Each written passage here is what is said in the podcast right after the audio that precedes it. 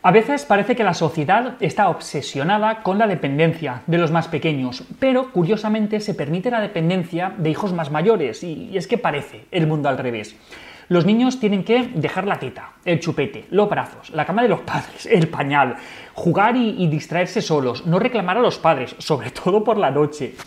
Pero, sin embargo, no es raro encontrarse con padres que, han sido implacables con este tipo de situaciones, que, están más relacionadas con, las necesidades básicas de, los bebés y, de los niños pequeños, que luego van detrás de los hijos más mayores haciéndoles el avioncito con la comida, eh, recogiéndoles los juguetes, poniéndoles y quitándoles la ropa, cuando ellos ya son capaces de hacerlo por ellos mismos, o resolviéndoles las, las tareas, los deberes del cole, sus conflictos, o incluso cuando estos niños se convierten en adultos, podemos ver situaciones en las que, ante la más mínima dificultad, se van corriendo a consultar a casa de papá y mamá, si es que en algún momento han conseguido salir de casa de papá y mamá.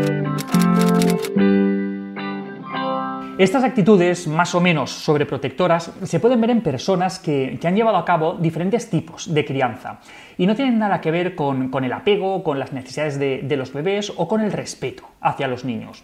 Como os decía, a veces se, se habla de sobreproteger haciendo referencia a conductas como la lactancia materna, el dormir con los padres, pedir brazos o incluso dejar el pañal pero no parece que estos aspectos estén muy relacionados con la sobreprotección. Es que, de hecho, se da la paradoja de que a veces a un niño al que se le obliga a dormir solo o que se le desteta a edades ya tempranas porque, porque tú ya eres mayor y que haces pidiendo teta, y esos niños luego no se les deja ni subir dos escalones en el parque por miedo a que se caiga, o, o no se les deja bajar del carro para ir andando o que se manche jugando.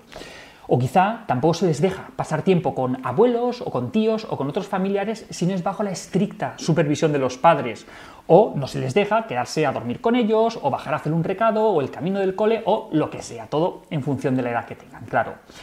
Este tipo de conductas que no se suelen relacionar tanto con la sobreprotección son las que resultan más importantes y son el reflejo de cierto miedo por parte de los padres que les impide dotar de autonomía a sus hijos. Y es que se habla demasiado de sobreproteger o, de malcriar a los bebés y a los niños pequeños, cuando en realidad de lo que estaríamos hablando en esas situaciones es de cubrir sus necesidades. Y luego, cuando son algo más mayores, de repente pues, parece que desaparece este problema, cuando en realidad es cuando necesitan que les demos más libertad y muchas veces no lo hacemos. Los niños necesitan que, les vayamos dejando hacer en función de sus capacidades, aunque se manchen la ropa, aunque tardemos más tiempo, aunque nos den miedo que se caigan. Y eso no tiene nada que ver con cogerles en brazos, con dormir con ellos o con darles teta.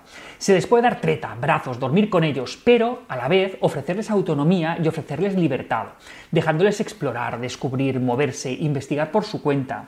Y también por el contrario, se les puede llevar más rectos con un palo, dejándoles llorar para que aprendan a dormir solos y, por supuesto, destetando súper pronto y nada de cogerles en brazos para que no se acostumbren, pero luego hacerles el avioncito para que coman, continuar con triturados hasta bien mayores o sin despegarnos de ellos en el parque o, o prohibiéndoles hacer prácticamente de todo para que no se hagan daño. Y es que la sobreprotección es un reflejo o una consecuencia de nuestros miedos como padres, que no nos dejan ir soltando cuerda conforme el niño lo va necesitando. No es una consecuencia de, lo afectuosos que, nos mostremos con, con nuestros hijos. Tenemos que asumir como padres que conforme el niño va creciendo tenemos que soltar cuerda, sobre todo porque el pequeño nos lo va a pedir y tenemos que permitirle explorar, alejarse de nosotros, superar sus propios límites y no tanto forzarles nosotros a dar pasos para los que todavía no están preparados. Y es que a veces no nos aclaramos, forzamos los, entre avances que, consideramos necesarios, pero a la vez no dejamos de frenarles cuando ellos nos piden hacer cosas por ellos mismos.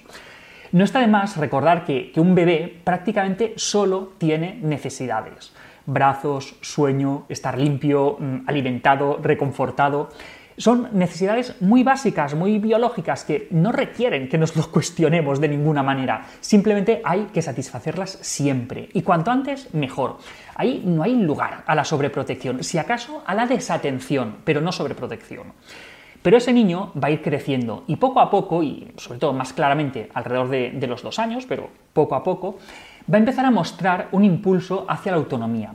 Cada vez se va a mostrar más explorador y ahí tenemos que estar atentos para no apagar ese impulso y para permitirle que crezca y que sea autónomo. Muchas veces, más que empujar o forzar a los niños a hacer cosas que no quieren, lo que tendríamos que hacer los padres es frenarnos a nosotros mismos en nuestro impulso de controlarles o frenarles a ellos cuando quieren hacer las cosas por ellos mismos.